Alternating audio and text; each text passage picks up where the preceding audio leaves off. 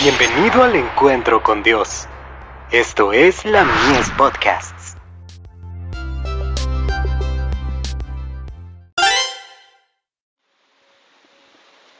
La fe por la cual vivo. Separados del mundo. No ruego que los quites del mundo, sino que los guardes del mal. Juan 17, verso 15. Oh, si los jóvenes comprendieran que pueden llegar a ser como preciosas plantas en el jardín del Señor.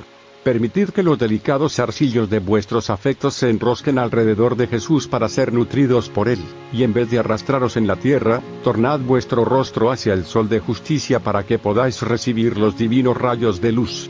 Creced día tras día a su semejanza, hasta llegar a identificaros con su naturaleza divina, para que podáis al fin ser hallados perfectos en el paraíso de Dios. Afirmad el alma en la roca eterna, porque solo en Cristo hay seguridad. De Youth Instructor.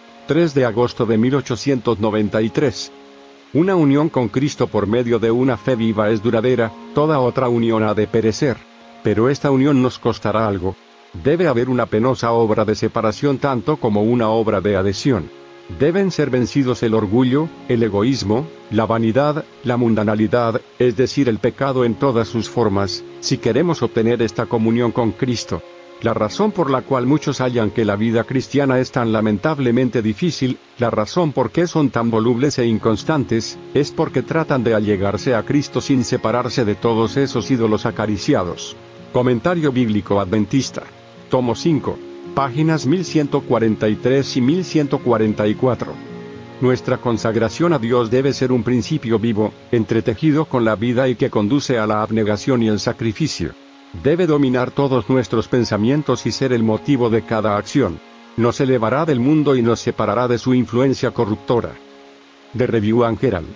2 de enero de 1900.